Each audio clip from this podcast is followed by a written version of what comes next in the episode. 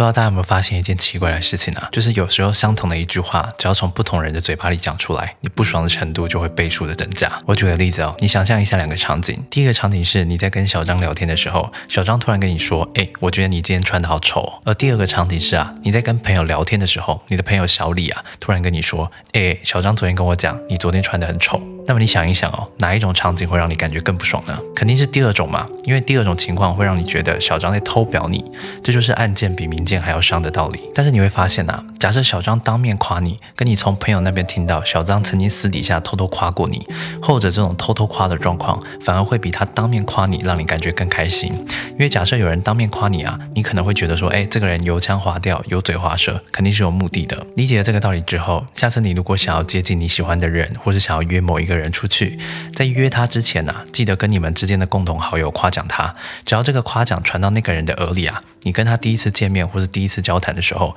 他对你的印象分数就会非常非常高，进而提升他跟你交朋友的意愿。这里是一分钟长知识，我是吴景凯，我们下次见。